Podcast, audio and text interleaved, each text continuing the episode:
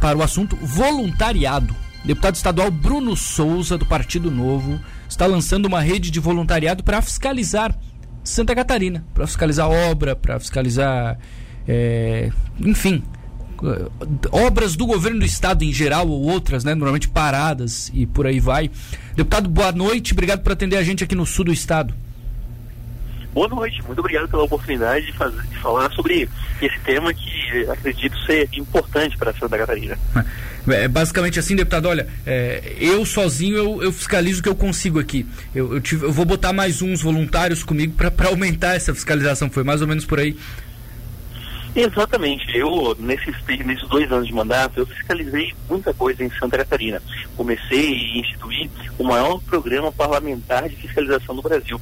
Foram quase 300 milhões de reais que nós devolvemos em resultados positivos através da fiscalização. Licitações que consegui comprovar que eram irregulares ou desnecessárias, obras que estavam abandonadas há anos, e nós fizemos denúncia e conseguimos fazer com que as obras fossem entregues, mas a verdade é que eu, eu e minha equipe, nós somos é, apenas nós, então somos hum. limitados, nós não podemos é, fiscalizar tudo. Por isso, resolvemos então pegar esse conhecimento que nós adquirimos ao longo desses dois anos e tentar formar voluntários fiscalizadores, para que possam nos ajudar a fiscalizar o Estado. Nós queremos incentivar essa cultura entre as pessoas também de fiscalizar o que fazem, afinal, que os governantes fazem com o dinheiro que nos é, nos é tirado porque eu não canso de lembrar, o governo, a prefeitura, não tem dinheiro. Quem tem dinheiro são as pessoas. Eles usam o dinheiro que tiram de nós. Então, o mínimo que nós podemos fazer é fiscalizar para garantir que esse dinheiro seja bem aplicado. E é isso que nós queremos fazer através do programa. Hum. Eu vou oferecer formação teórica, nós teremos aulas com especialistas, pessoas de renome no, no, nos temas, todos poderão ter ali uma carga teórica, inclusive há certificado, e depois depois nós faremos uma dinâmica é, aplicada. Nós iremos para a fiscalização propriamente dita. É. Eu ia te perguntar isso, é, não é, é um cidadão agora que está ouvindo se inscreveu, vira voluntário e, e vai para a rua fiscalizar. Não, tem todo um processo então que você está organizando, deputado. Tem, sim. É um mês e meio de aula teórica, um onde nós teremos, iremos abordar diversos temas. Iremos mostrar quais são os órgãos de controle, o que cada ente faz, a quem recorrer, quais são os instrumentos de transparência, o que o cidadão tem na sua mão já para fazer e exigir transparência do governo, resposta, como, como que o cidadão pode investigar o que está sendo feito com o dinheiro que é tirado da gente através dos impostos, nós iremos fazer toda uma explicação técnica com especialistas, pessoas que entendem muito do tema, e nós teremos também uma cartilha que a cada aula será dada uma parte da cartilha, e no final a pessoa terá na sua mão ali todo o manual de fiscalização. Então, com esse manual em mãos e com a, com a aula teórica já realizada, o que vai acontecer é que nós iremos aí é, coordenar e instruir a fiscalização em campo, né? Nós iremos, os nossos voluntários irão sair a campo, irão fiscalizar literalmente o seu município e a sua região. Hum. Pergunta que talvez tenha uma resposta, talvez não, acredito que tenha uma resposta positiva. Tem demanda para toda essa turma, deputada? Tem trabalho? Infelizmente tem trabalho. Eu queria dizer que não. Queria que nós, que eu queria falar agora, não, não tem muito o que fiscalizar, as coisas estão indo bem, mas infelizmente não é essa a realidade eu, quando me elegi deputado e assumi o cargo, comecei a levantar as obras paradas que existiam, comecei pelas obras, as obras paradas que existiam em Santa Catarina. Imaginava que sim, devia ter um bom número de obras. Entretanto, num primeiro levantamento, eu cheguei a um valor de 7 bilhões de reais em obras paradas ou paralisadas, ou com um andamento ah, atrasado. Só que esse número, na verdade, é muito maior fui então, me, aprofundei nos estudos e nós chegamos a uma, hoje, uma projeção, e esses números foram feitos junto com os órgãos de controle, nós devemos ter cerca de 30 bilhões de reais em obras paradas ou paralisadas. E olha, eu estou falando apenas de obras, de obras, não estou falando de, de licitações, serviços, compras de insumos, nada. Então tem muito sim a ser fiscalizado.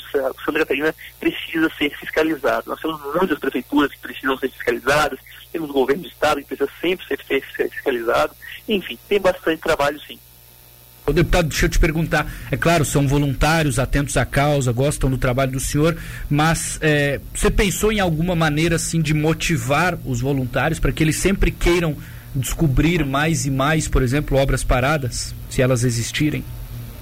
Claro, com certeza. É, bom, primeiro, além de toda a formação teórica que será, será dada e oferecida gratuitamente para todos os interessados, nós, eles terão também a oportunidade de conversar com, nós teremos palestras além das aulas com pessoas que são, têm histórico, têm história uh, na fiscalização, são pessoas de renome no Brasil, temas muito bacanas que serão oferecidos, mas além disso tudo, existe uma gamificação, ou seja, nós teremos, um, nós teremos uma pontuação para o desempenho de cada pessoa. Então, aquele que desempenhar melhor em cada uma das duas fases, a teórica e a prática, receberá um prêmio. O primeiro prêmio, que é na parte teórica, a pessoa vai ganhar uma visita a Florianópolis, a Assembleia, dois dias com tudo pago. E a segunda, que é na parte teórica, a fiscalização em campo, a pessoa que for o melhor fiscal, a melhor fiscal, irá ganhar uma viagem para Brasília, para conhecer os órgãos de controle, o Congresso Nacional, também com tudo pago. E vale lembrar, não tem nada de dinheiro público aqui não, tá? Não estamos usando nem um centavo do dinheiro público aqui. Esse todo esse, esse projeto é financiado com dinheiro próprio, então não, não, não estamos, nenhuma premiação aqui vem, vem do poder público não. A nossa ideia é incentivar as pessoas. É claro, que a maior premiação, no meu ponto de vista, não é a viagem, não é nada disso. A maior premiação é a gente conseguir conquistar uma Santa Catarina com muito mais responsabilidade, que respeite o dinheiro das pessoas. Muito bom, tem todo o projeto bem muito bem pensado, né?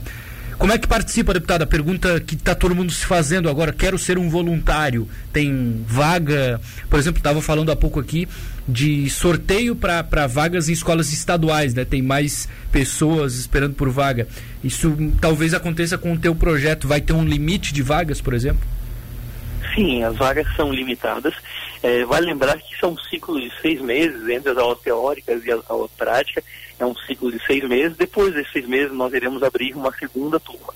Mas as vagas são sim limitadas, até porque, porque nós queremos dar uma atenção, é, uma atenção para cada pessoa. Nós temos que limitar para poder dar uma atenção qualificada para cada, cada pessoa que for uh, que passar no nosso processo seletivo. Quem quiser se inscrever, entre no meu Instagram, é bem fácil, Bruno Souza SC, Bruno Souza SC, não tem mistério, tudo junto, Bruno Souza SC, entra lá e vai ter o link, ali no meu perfil vai ter o link para inscrição. Tem uma pergunta, tem um pequeno cadastro e uma pergunta é, para a pessoa responder, e aí uma banca vai fazer a seleção das melhores respostas. E novamente, quem eventualmente não entrar agora, né, nesse ciclo, lá em julho será aberto um novo ciclo e a pessoa pode participar então no segundo semestre, sem problema nenhum. Legal. Pode ser de qualquer cidade do estado ou você vai focar em alguma região em específico por etapas, deputado? Tem que ser de Santa Catarina, esse tá. é o único requisito. Mas nós precisamos fiscalizar tudo que é feito com o dinheiro do catarinense. É, nós, infelizmente, nós demos por muito tempo uma vida muito fácil para os gestores públicos. Os gestores não são fiscalizados, então muitas vezes muitos têm uma sensação de impunidade, de poder fazer qualquer coisa que ninguém está observando. Não, isso não pode ser assim não. A gente tem que observar, a gente tem que controlar, a gente tem que vigiar, nós temos que fiscalizar, porque eu garanto que o comportamento de um gestor público que pensa em fazer alguma bobagem muda quando ele sabe que está sendo observado e vigiado e fiscalizado. É isso que nós precisamos fazer.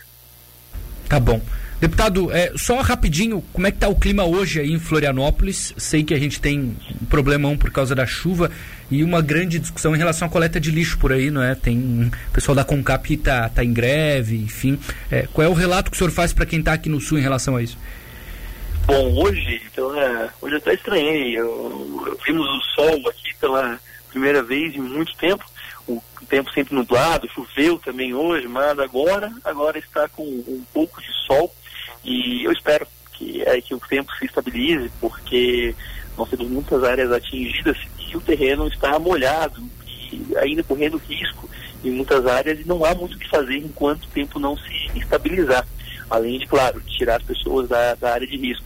Mas eu estou torcendo para que isso se estabilize. Em relação à CONCAP, que é a nossa companhia de recolhimento de lixo. E, é, é, nós estamos hoje, a Câmara Municipal votou um projeto que é o motivo que ela está em greve, um projeto necessário, porque a companhia hoje ela é insustentável, ela é uma autarquia municipal, mas ela, ela tem um gasto hoje que não, não comporta, é um gasto que cresce muito e é um município não tem como bancar isso. Eles têm ali um plano de cargos salários muito maior do que os outros servidores, então é necessário um ajuste orçamentário para que que a companhia seja sustentável. E é isso que foi votado e aprovado agora à tarde. Então, agora o que a justiça, inclusive, já decretou o fim da greve, decretou a greve ilegal, decretou duras sanções aos sindicatos, não voltasse, mas infelizmente ainda o sindicato não voltou. Então nós estamos esperando as cenas dos próximos capítulos, agora com o um projeto aprovado, para ver se o sindicato obedece à decisão da justiça ou irá desrespeitar a justiça e fazer esse desafio a uma decisão judicial. Dá para colocar no calendário, né, do ano. Greve da CONCAP. Tá, mas aqui dá para botar umas três, quatro vezes aí. Infelizmente. E a cidade não pode ser refém de uma. De, a cidade não pode ser refém de nada. É, Nós claro. não podemos deixar uma cidade toda refém da vontade e luta política de um sindicato, porque não é nem a luta dos funcionários, é a luta do sindicato porque o presidente do sindicato quer se reeleger, quer fazer de isso aí faz greve por qualquer motivo. Na verdade, as pessoas acham que é, muitas vezes a luta é por algum algo além do que uma mera disputa política interna, um, um café pequeno, que não é não.